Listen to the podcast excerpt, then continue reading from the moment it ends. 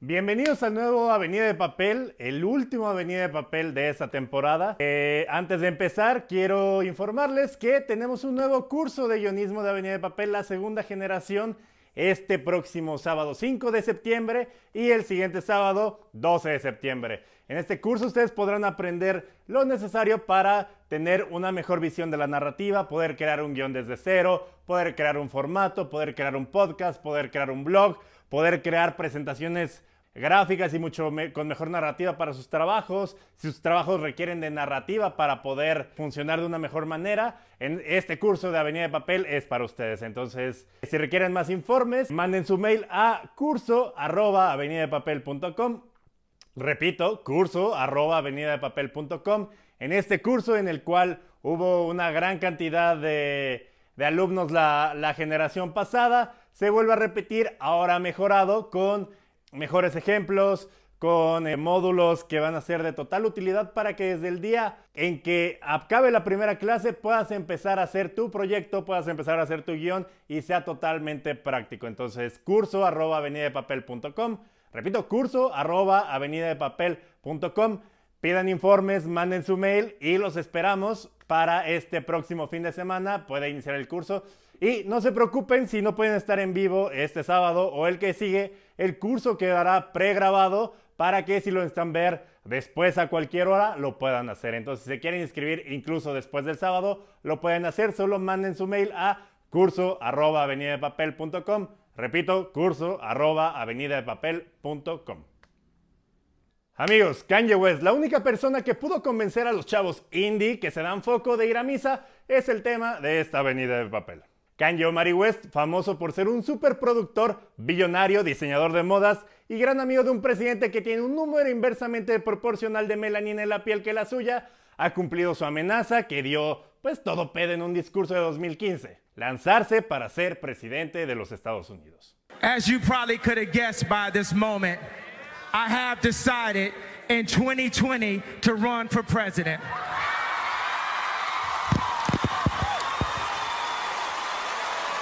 Esta ocurrencia podría ser anecdótica como cuando Paris Hilton fue candidata, cuando Terminator fue gobernador o cuando el actor Ronald Reagan fue presidente. Pero no, el caso de West es diferente. Aunque pareciera que sus opciones son limitadas y pensáramos que el pueblo estadounidense no podría elegir a otra celebridad con una esposa en un reality show y con problemas mentales reconocidos por él mismo, también sabemos que el pueblo estadounidense decidió llamarle a esta mamada taco. Entonces, pues uno no puede confiar en ellos. Irak, Kuwait, Chile y El Salvador, Nicaragua, confiaron en ellos y vean lo que pasó. La semana pasada, contrario a muchos rumores, Kanye llenó sus papeles legales para poder entrar en la contienda por la presidencia, pese a múltiples rumores, y se prepara para competir contra Joe Biden y contra Donald Trump. Todo en medio de un Estados Unidos azotado por una segunda ola de casos de coronavirus, manifestaciones sobre brutalidad policíaca otra vez en todos los estados de la Unión Americana y un nuevo disco de Taylor Swift producido por The National. Bueno, por el productor de The National. Lo último no tiene nada que ver, pero también está muy cabrón. ¿Cuál es la agenda de Kanye West detrás de su anecdótica campaña? ¿Cómo perdimos a uno de los mejores productores de hip hop para convertirse en un maga bitch. ¿Esto afectará de alguna manera a nuestro país o simplemente afectará en la psique y el fanatismo de este pobre conductor? Averígüelo hoy en Avenida de Papel, Kanye West.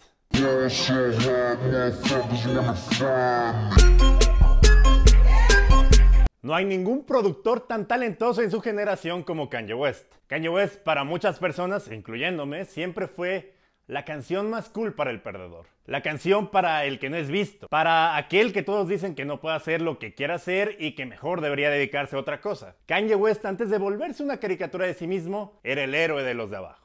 Chicago, la ciudad donde nació, siempre ha sido un recurrente en sus canciones acerca de brutalidad policíaca, derrocar a la sociedad sistemáticamente racista y mamarse chingos de botellas de Genesis del ombligo de una pornstar.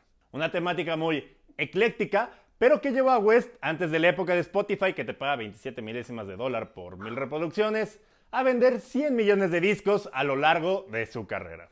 Al principio de su propia carrera, raperos y productores de Rockefeller, la compañía que lo lanzó al éxito, le habrían dicho que pues no servía como rapero, sino que su verdadero talento estaba tras bambalinas, en la consola, produciendo. El propio West ha dicho que no es rapero ni cantante, pero que les hacía una promesa. Se iba a chingar a toda la competencia y por gran parte de la década del 2006 al 2016 así fue.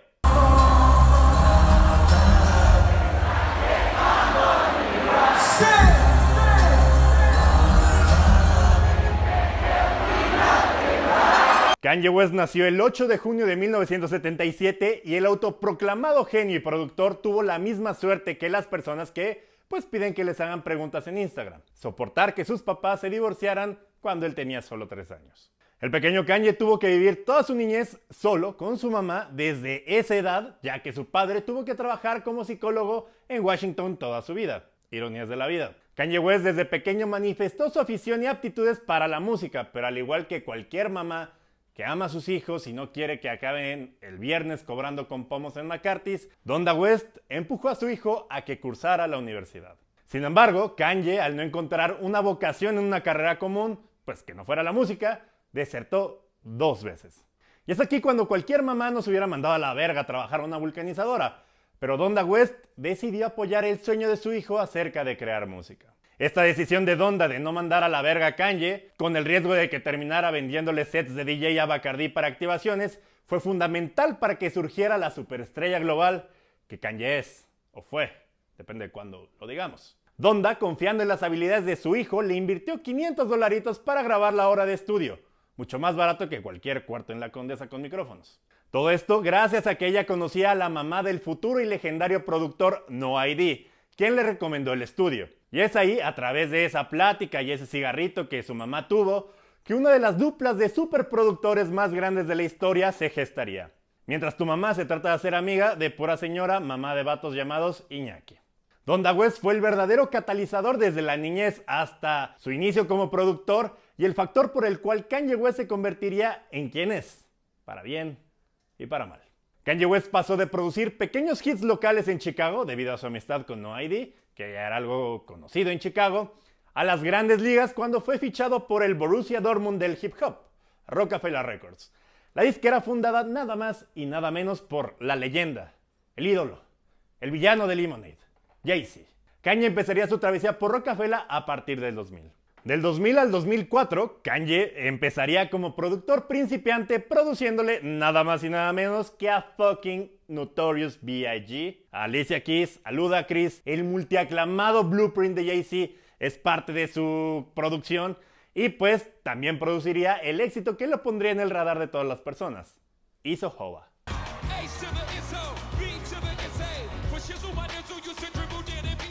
Sin embargo, para West, que al igual que Paco Taibo II con el recorte de 75% al Fondo de Cultura Económica, traía la puñalada encajada de que le habían dicho y nomás sabes producir, culero. Por lo cual en 2004 saca The College Dropout. Verga, ya tiene 16 años. Se llama The College Dropout haciendo alusión a que él fue dos veces trunco y dropout en inglés es pues, ser trunco. El cual fue un éxito en su debut y se transformaría en la mayor obra de un trunco en la historia solo después de Microsoft, Facebook y los Chetos Flaming Hot. Ese mismo año, ya encarrerado, fundaría el sello discográfico que más tarde sería uno de los íconos de innovación, Good Music.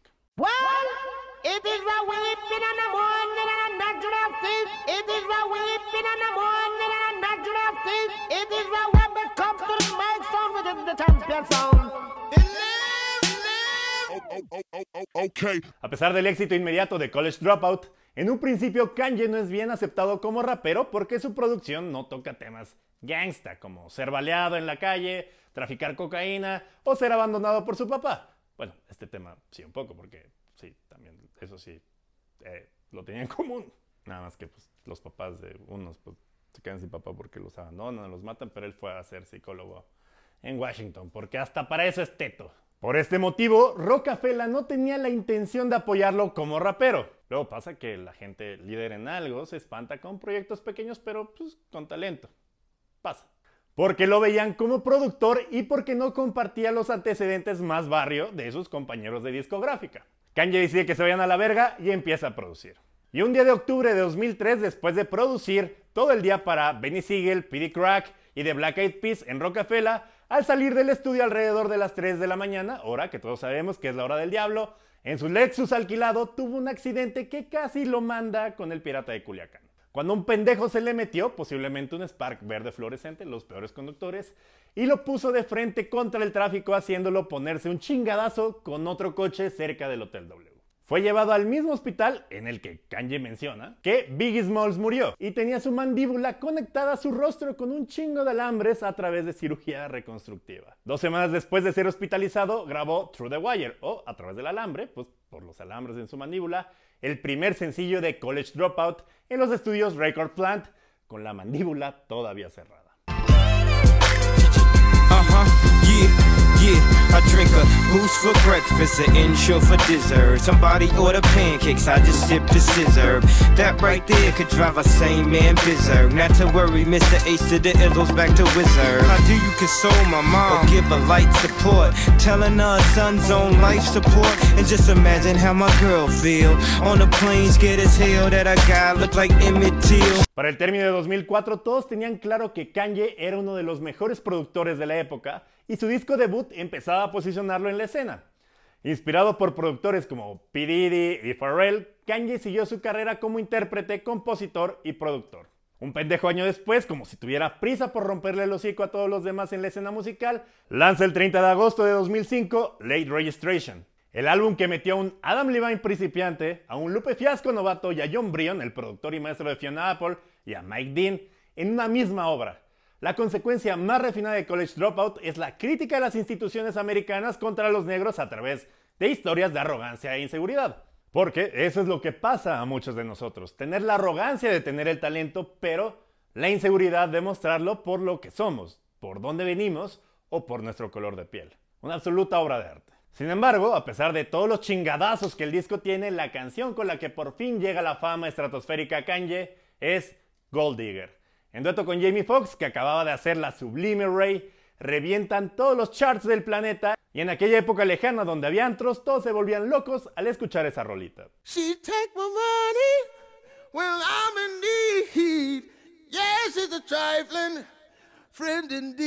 Con una carrera en ciernes, pero con Rockefeller todavía dudosa, Kanye tomó la decisión que cualquier artista buscando un lugar en la escenaria. Le dijo racista al presidente de los Estados Unidos de Norteamérica, George Bush. George Bush doesn't care about black people. Le dijo racista al presidente George Bush en cadena nacional. Con su ya clásico George Bush doesn't care about black people. Y que ha sido marcado como uno de los tantos momentos imprescindibles en la cultura pop del país. Sin embargo, muchos recuerdan ese clip, pero no cómo llegamos a él.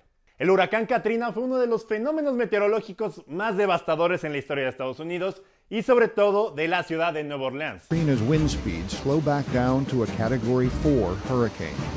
It makes landfall at 6 a.m., 60 miles southeast of New Orleans. Ciudad conocida por su comunidad negra, profunda cultura musical y porque un chingo de raza de las universidades cambia collares para ver chichis en determinadas semanas del año. Katrina arrasó la ciudad y sus alrededores con inundaciones de casi 2 metros que duraron por semanas. La NBC decide hacer una especie de teletón para que la gente done, pero en vez de Lucerito llorando por 15 vez, llevaron a varias superestrellas del momento. Leonardo DiCaprio, Harry Connick Jr. y Lindsay Lohan, por ejemplo. Las cuales ya habían acordado decir sus líneas y todo lo necesario para juntar varo para las víctimas. Todos estaban cooperando, hasta el mismo Kanye West, quien ya había ensayado y dicho las líneas que le tocaban en la transmisión. Late Registration había salido esa semana y a Kanye le tocaba estar junto a Mike Myers. Mike estaría ahí para decir el speech principal y West pues para proporcionar a la audiencia datos como la cantidad de daño traído por Katrina, la cantidad de ayuda de socorro necesaria, etc. Sin embargo, dijo lo siguiente. Odio la forma en que nos retratan en los medios de comunicación. Si es una familia negra, dicen, están saqueando. Ves una familia blanca y dicen, están buscando comida. Y sabes que han pasado cinco días de retraso en la respuesta gubernamental porque la mayoría de la gente es negra. El quejarme de ello sería hipócrita porque he intentado alejarme de la televisión porque es demasiado difícil de ver. Incluso he estado de compras antes, incluso donando, así que ahora mismo estoy llamando a mi business manager para que me diga o me indique cuál es la mayor cantidad que puedo dar. Solo imaginar yo estando allá abajo, pienso, esos son mi gente de allá abajo. Así que cualquiera que quiera hacer algo por Estados Unidos y ayudar a cambiar la forma en que Estados Unidos está diseñada para ayudar a los pobres, a los negros, a los que menos tienen, porque es la forma más lenta posible. Digo, la Cruz Roja está haciendo todo lo que puede. Y nos damos cuenta de que mucha gente que podría ayudar está en guerra en este momento, luchando de otra manera. Y esa misma gente, el ejército, les han dado permiso para bajar y dispararnos. Un discurso que totalmente se podría aplicar ahora mismo. Para más información, el programa Avenida de Papel Racismo, que pueden eh, consultar en este mismo canal de su preferencia. Así de huevos. Kanye además tenía razón. Después de su declaración se hizo viral los pies de foto de dos imágenes. Una de una pareja blanca sacando alimentos de una tienda con el título Pareja toma alimentos para sobrevivir Katrina y la foto de una persona negra diciendo, persona negra es captada saqueando tienda. Este mismo sitio, YouTube, que en ese entonces tenía un año de ser lanzado, dejó ese mismo clip de video de Kanye para que la gente discutiera en vivo sobre violencia racial y los comentarios de Kanye. Lol, qué tiempos cuando en YouTube se podía discutir el racismo. Saludo a los amigos de Team YouTube que ahí dos dos me desbloquearon el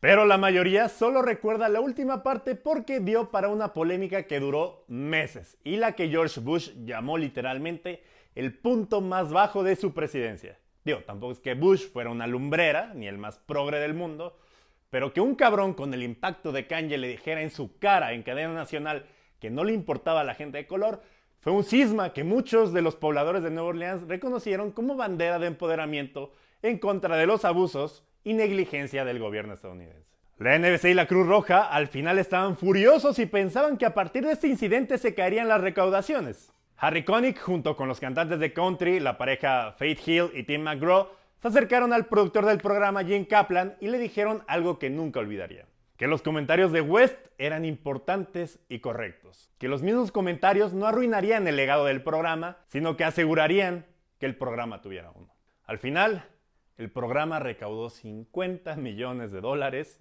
y la presión mediática aceleró la ayuda de Katrina. Dos años después, Kanye vuelve a sacar otro disco que sería el final de lo que llamaríamos la trilogía del oso, que nada tiene que ver con películas porno furras. Este disco es Graduation, el cual podría ser el mejor álbum en la historia de Kanye West, si otros dos años después no sacara el chingadazo que fue My Beautiful Dark Twisted Fantasy, uno de los mejores álbums en la historia del hip hop.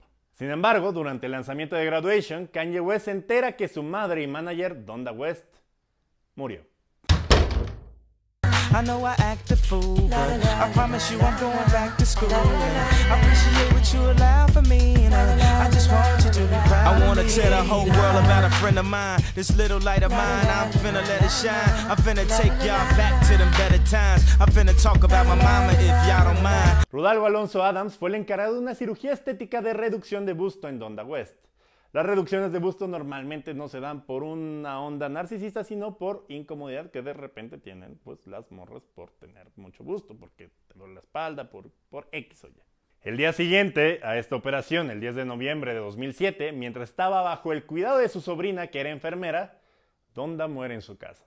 El informe final del forense el 10 de enero de 2008 dijo que Donda West murió de enfermedad de las arterias coronarias y múltiples factores postoperatorios debido a consecuencia de la liposucción y la mamoplastia. Tiempo después descubre que Adams tenía demandas desde 2001 por mala praxis y negligencia que terminaron en dos sentencias de cientos de miles de dólares. Donda West fue y sigue siendo uno de los móviles de las canciones de West como un ejemplo a seguir, consejera y parte de su estabilidad mental cuando estaba viva, y la causa de su sufrimiento en álbumes posteriores. Este momento marca el quiebre de Kanye West, inocente y positivo que conocemos en los primeros discos, y da paso al Kanye más autodestructivo de los siguientes tres discos. Alcoholismo, abuso de drogas y tranquilizantes y un creciente trastorno bipolar por descubrir acaban siendo las consecuencias de los siguientes años de West.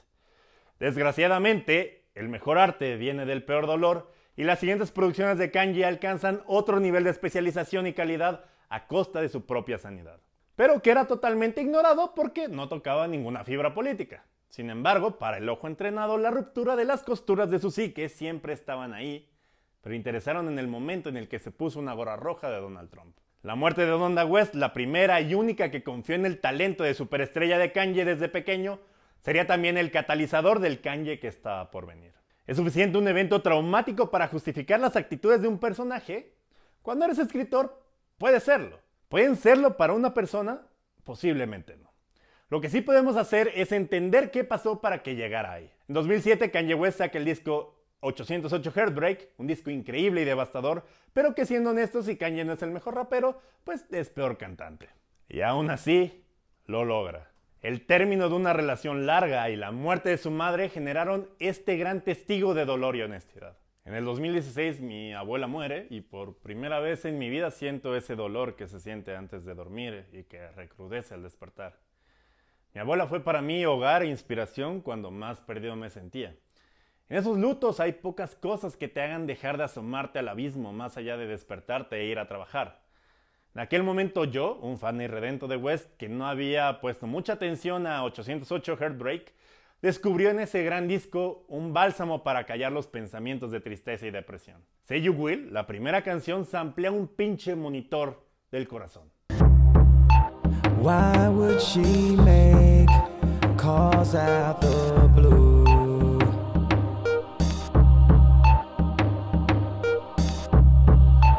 Now I'm awake, sleepless in Nada más para que vean. Puede parecer ridículo para algunos, pero para mí la música era y es una manera de escaparme de mis propios pensamientos. La última canción del mismo, Cold as Winter, fue para mí un bálsamo. On lonely nights I start to fade. On lonely nights I start to fade. Her love's a thousand miles away. Her love's a thousand miles away. Memories made in the coldest winter.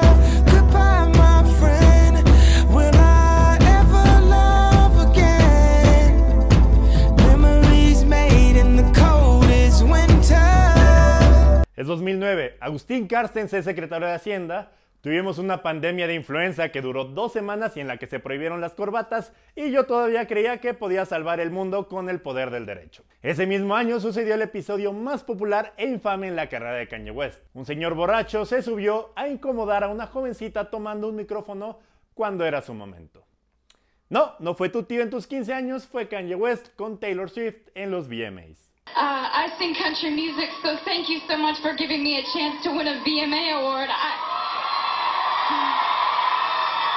Yo, Taylor, I, I'm really happy for you. I'm gonna let you finish. But Beyonce had one of the best videos of all time. Taylor Swift, de 19 años, llega en una calabaza como Cenicienta a la entrega de premios y es una de las principales favoritas a ganar el video femenino del año por una canción que nadie se acuerda. You Belong to Me. Que se enfrentaba a Single Ladies de Beyoncé. O sea, If you want it, put a ring on it. If you want it. Kanye, por su parte, llegaba con un chingadazo de nominaciones por su discazo, pero desde la alfombra roja ya traía una botella de Genesis en la mano que a lo largo de varias tomas de la noche se veía que le iba bajando más y más. Llega el momento de conocer a la ganadora de la noche por mejor video femenino del año y la ganadora fue Taylor Swift. Por, reviso mis notas, You Belong to Me. Taylor agradece que a pesar de ser una morrita que canta country, pues la premien con ese honor. Y es aquí como Kanye West, calderoneando y borracho de furia, toma el micrófono de Taylor después del speech.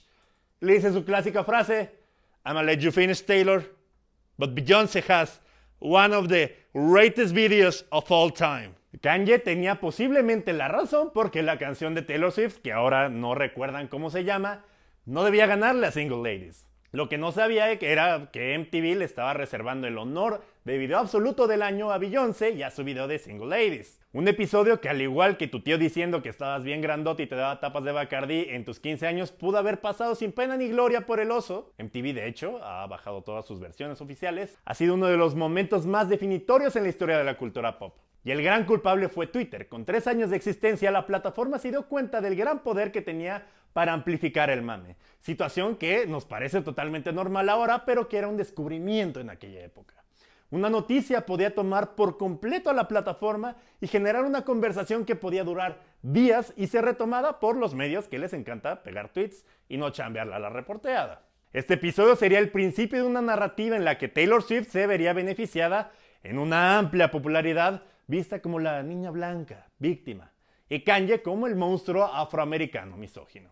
Narrativa en la que nadie, mucho menos la discusión pública, ganó, excepto por Taylor y Kanye que siguieron vendiendo discos a lo pendejo. Entrevistado después, Kanye dijo que en plena cruda de los VMAs empezó a trabajar en la que sería su obra maestra, My Beautiful Dark Twisted Fantasy.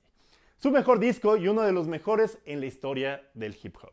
Kanye West en algún momento entre el 2010 y 2015 fue el rey de Twitter. Era capaz de generar una revolución cuando decidía lanzar algo a la discusión de la plataforma. Ahora, pues es decidiendo si Luisito Comunique es más o menos misógino que Bad Bunny, si hay que quitarle el trabajo a una señora que no le gusta el chicharrón en salsa verde o a Tolini saliendo del INS. Pero en aquellos momentos era más simple. Kanye era una fuerza de la naturaleza. Sin embargo, sus constantes discusiones y exabruptos hacían ver que él no estaba bien. My Beautiful Dark Twisted Fantasy fue la obra final de su situación. Tengo el objetivo en esta vida de ser el mejor artista de todos los tiempos, pero eso es muy difícil, pues porque no puedo ni bailar ni cantar, dijo Kanye en entrevista para MTV y agregó, el final, el final, lo que llamamos álbum completo con todos los skits, es lo que quiero enseñar a mi mamá. Yo hago canciones solo para una persona, y esa persona es mi mamá. Y siempre pienso antes, creo que a mi mamá le gustaría esta canción. Este disco no es el mismo Kanye genial ingenio de The College Dropout o el alma herida que hizo 808 Heartbreak. No, este Kanye es la encarnación de algo mucho menos mamá friendly. Es un paseo por el hedonismo y los excesos que reflejan el salto a un lugar que es todo menos cuerdo. Un reflejo de dos personalidades luchando por aferrarse a no caer en un abismo. Pero ahí, los rolones no faltaron. Cada una de las canciones de este disco son clásicos instantáneos. No hay una que sea mala. Reuniendo a talentos de la talla de Jay-Z, Rihanna, Kid Cudi, Rick Ross, Justin Vernon de Bon Iver, entre otros, esta pasarela de superestrellas fue suficiente para opacar cualquier entrega de MTV. Al final del disco, de la fantasía, Kanye retoma una pieza de una declamación de Jill Scott Heron de 1970 llamada Come and Want, en la que cierra el disco diciendo, solo quiero una buena casa y una esposa e hijos y algo de comida para alimentarlos todas las noches. Eventualmente Kanye lograría esto a un costo muy elevado. En 2011 lanza junto con Jay-Z Watch the Throne, el líder de Rockefeller ya era junto con Kanye West los líderes de una nueva ola de hip hop mundial. Kanye ese mismo año rompe con Amber Rose, su novia, y en 2012 conoce a Kim Kardashian, de quien se sospecha se le dedica Devil a New Dress. Y en 2014 se casan justo cuando Keeping Up with the Kardashians estaba empezando a agarrar vuelo y Kim no era la multimillonaria del maquillaje que ahora es. En 2013 saca Jesus, su disco más industrial y el que tiene las críticas más duras al racismo sistemático en Norteamérica. Y repito, en 2013 lo saca. Y de nuevo Tomando a los VMAs de MTV como si fueran su mañanera, Kanye anuncia en 2015 que se postularía para presidente en el 2020, amenaza que evidentemente cumplió.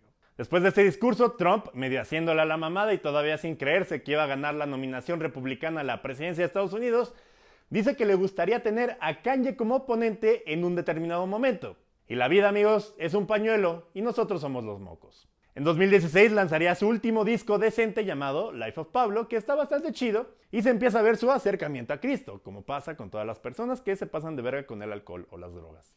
Pero el mayor escándalo fue la foto promocional. En esta mostraba a varias figuras públicas relacionadas a él, y entre ellas a Taylor Swift, aparentemente encuerada en una de las camas post-orgías más raras que se hayan visto desde las fiestas del verde ecologista en la que avientan modelos de los balcones. Tiempo después, Kanye y Jay-Z intentan revolucionar la industria poquitera del streaming con una plataforma llamada Tidal.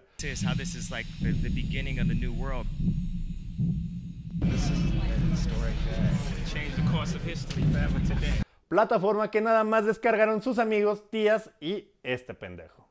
Este comienzo cagadito y al parecer inocuo de la carrera política de Kanye tendría otro tipo de resultados que ni yo, ni ustedes, y ni siquiera la tercera personalidad de Kanye se imaginarían. Es más, en 2016 Kim y Kanye estarían en un rally de Hillary y le manifestarían su endorsement o su apoyo, pues, siguiendo la línea de Hollywood de ser profundamente demócrata por estar en California y en el caso de la elección de Donald Trump por pues, tener sentido común. Kanye, a pesar de estar casado con hijos y aparentemente estable, como se habrán podido dar cuenta a lo largo de este programa, no lo estaba, sino que venía poniéndole diurex a todos los rincones desquebrajados de esa presa que era su conciencia y declara que tanto Trump como Hillary tenían algo que necesitaban el uno del otro, lo cual resulta también cierto. Una necesitaba el tono incendiario y revolucionario del otro, y el otro necesitaba pues tener la experiencia de la otra y un poquito de su sentido democrático. Kanye tiempo después tuitea que ama a Hillary y ama a Trump y que no quiere alienar a nadie, a lo que el único que le contesta fue Trump diciéndole, thank you Kanye, very cool. Mientras que Hillary, herida por otra infidelidad, ya vimos que tiempo atrás le había mostrado su apoyo, permanece en silencio. El punto de quiebre de Kanye sucede en San José, California, tierra de los partidos moleros de la selección mexicana. En este lugar, Kanye habla sobre la brutalidad policíaca contra la homofobia y contra los trastornos psicológicos en un concierto. Ese concierto lo terminaría a la mitad solo para dirigirse a su fecha en Sacramento, donde acusaría a Jay-Z de querer matarlo y de tener sicarios contratados en el concierto. Ya saben, de repente no puede difamar a sus amigos simplemente para parecer que tienes la razón. Y diciendo que no votó, pero que si hubiera votado, votaría por Trump. Días después fue hospitalizado por Kim Kardashian. El diagnóstico, abuso de alcohol y drogas controladas. Así estuvo días en el hospital hasta que semanas después apareció en la vista pública en uno de los lugares que consolidarían su cancelación por parte de gran parte de la sociedad, la Torre Trump, que fungía como base de operaciones del triunfante equipo de campaña del presidente electo de Norteamérica, Donald Trump. Hasta la fecha todavía suena cagado decirlo. Presidente de los Estados Unidos de Norteamérica, Donald J. Trump. Y podría hacerlo de nuevo si Biden no se pone verga, pero eso es otra historia. En el momento en el que Kanye West se puso la gorra roja de uno de los presidentes que más ha defenestrado a las instituciones democráticas, los derechos humanos de las personas, pero sobre todo de minorías inmigrantes, pues eh, algo en mi persona no supo qué decir. Sigo disfrutando al Kanye teto ñoño que le enseñaba todas sus canciones a su mamá antes de mandar a imprimir millones de copias. Disfruto también al Kanye que idolatraba el placer y el exceso mientras tomaba Génesis desde un embudo, pero el nuevo Kanye politizado, conservador, cristiano y que dijo que 400 años de esclavitud negra habían sido una elección de los propios esclavos, pues no puedes más que sentir decepción de la fea. Desgraciadamente es parte de crecer y es parte de lo que representan las celebridades, modelos y receptáculos de ideologías que buscan representarnos por cosas en común, pero no dejan de ser personas y peor que eso, son negocios. Negocios que rigen sus decisiones no por cómo se levantan y se sienten, como tú y yo, sino en función de qué puede producir más lana. Personas y celebridades son susceptibles de cambiar y probablemente lo hagan. Son personas de su tiempo y no necesariamente de lapsos grandes de tiempo, no digamos de los años 20, siglo XVIII, antigua Grecia, desde Simón de Beauvoir, que pues, le pasaba ahí morritas a su marido, pasando por Sade, por Nabokov, hasta llegar al caso de Kanye, un artista que llegó a representar rebeldía ante un gobierno conservador que discriminaba a los de su raza, a volverse un instrumento del mismo. Su visión cambió para mal, pero las obras de la autoría del Kanye de determinado tiempo no pertenecen al de ahora. Un proceso que además hemos podido ver en cámara lenta. El Kanye que pierde a su madre acaba cayendo y transformándose en lo que vemos ahora. Kanye West llevó todo más allá y anunció que buscaría la presidencia de Estados Unidos este año, y el nuevo tercer hombre más rico del mundo, Elon Musk, ofreciéndose para la vicepresidencia. Lo cual estaría cagado si el hombre número 19 en la lista de los más ricos, Michael Bloomberg, no lo hubiera intentado. Estaría cagado si Kanye no llevara a cuestas un negocio de 1.3 billones de dólares en la fabricación de sus Yeezys que necesitan facilidades para situar fábricas de mano de obra barata alrededor del mundo. Sería cagado si Kanye West no se hubiera sentado en la oficina oval con Donald Trump. Sería cagado si Kanye no hubiera traicionado lo que en un principio lo definía como un luchador social. Diez años son un tiempo totalmente razonable para que la psique en una persona se destruya. Kanye West es el primer ejemplo, un hombre talentoso y con un genio portentoso que ahora responde a los intereses más oscuros de un régimen que antes despreciaba. ¿Suena una historia conocida? Probablemente, porque lo es. Cualquier persona que detente el poder de la opinión pública tiene el derecho total de decir lo que se le hinche en los huevos, pero lo que no puede controlar es cómo eso se percibe. Aunque muchas veces representen visiones e ideologías con las que comulgamos, no dejan de ser figuras públicas movidas por sus diferentes negocios e intereses. Ya sea hablando de TikTokers, influencers, cantantes o actores, son una raza de generadores y amplificadores de opiniones que difícilmente nos sabrán de sacar de esta cámara de intolerancia que se ha vuelto la sociedad, en especial la sociedad digital. Por lo menos me queda el consuelo de que Kanye era talentoso y dejó un legado de grandes producciones que mucha gente puede valorar mientras no lean su Wikipedia. Pero en estos tiempos modernos, el alcance y engrandecimiento de figuras pues los ha llevado a su propio tipo de calvario. Una dictadura mental de opiniones favorables y equipos que en ningún momento contradicen a la estrella con tal de seguir en la nómina que los mantiene envenenando la salud mental de la celebridad generando hasta que mienta con tal de poder distraer a la gente de su ideología e intereses. Kanye es un hombre que representa cómo un ídolo de masas puede resultar en un villano utilizado por el régimen. Es el mapa que en este país hemos visto infinidad de veces, sin mediar la muerte de una madre, el alcoholismo o un trastorno bipolar, simplemente la ilusión de fama y de poder. Es a las generaciones que me preceden y a algunos de la mía a quienes corresponde liderar el cambio de la conversación, a través del activismo y la participación y no a través de la estridencia y la descalificación y el argumento facilón. Es la primera labor de nuestra parte como audiencias no encumbrar a pendejos y a mentirosos. Kanye West, por su parte, ya se ha registrado en seis estados de la Unión Americana como candidato y en la que Kanye puede quitarle de 2 a 3% del electorado negro a Biden en favor de Trump. Kanye West se registró como republicano, igual que George Bush, igual que Donald Trump. Esto fue Avenida de Papel, yo soy Durden, muchas gracias por haber estado en este programa, ese es el final de la segunda temporada de esta Avenida de Papel, espérenos en dos semanas con más contenido, con mejores programas, con mejor producción, con más temas eh, mándenos sus comentarios, qué les pareció esta temporada, qué capítulos les gustó más. En estas dos semanas podrán ver los capítulos que quedaron en, en la biblioteca. No se olviden de darle like, activar las notificaciones, suscribirse, nos ayuda un chingo, un chingo, un chingo a Román y a mí y a todo el equipo de Avenida. Muchas gracias por haber estado en esta avenida, espero que les haya gustado y siempre agradezco y me siento muy orgulloso de tenerlos como audiencia. Esto fue todo. De nuevo, yo soy Urden, nos vemos la próxima.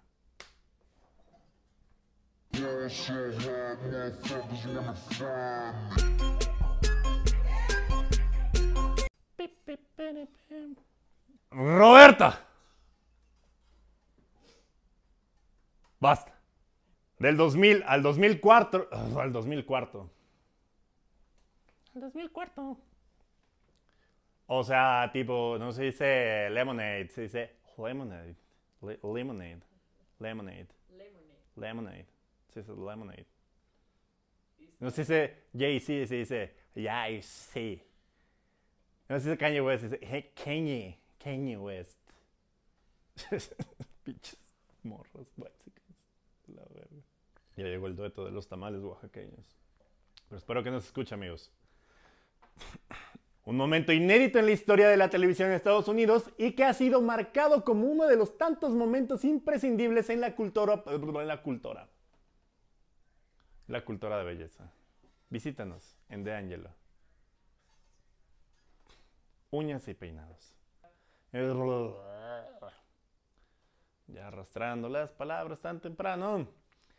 Y otra vez.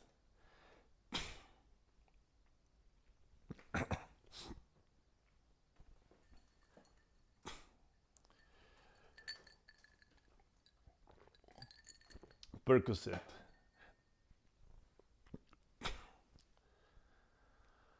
En 2009, Agustín Carstens es secretario de Hacienda. Tuvimos una pandemia de influencia que duró... Influencia.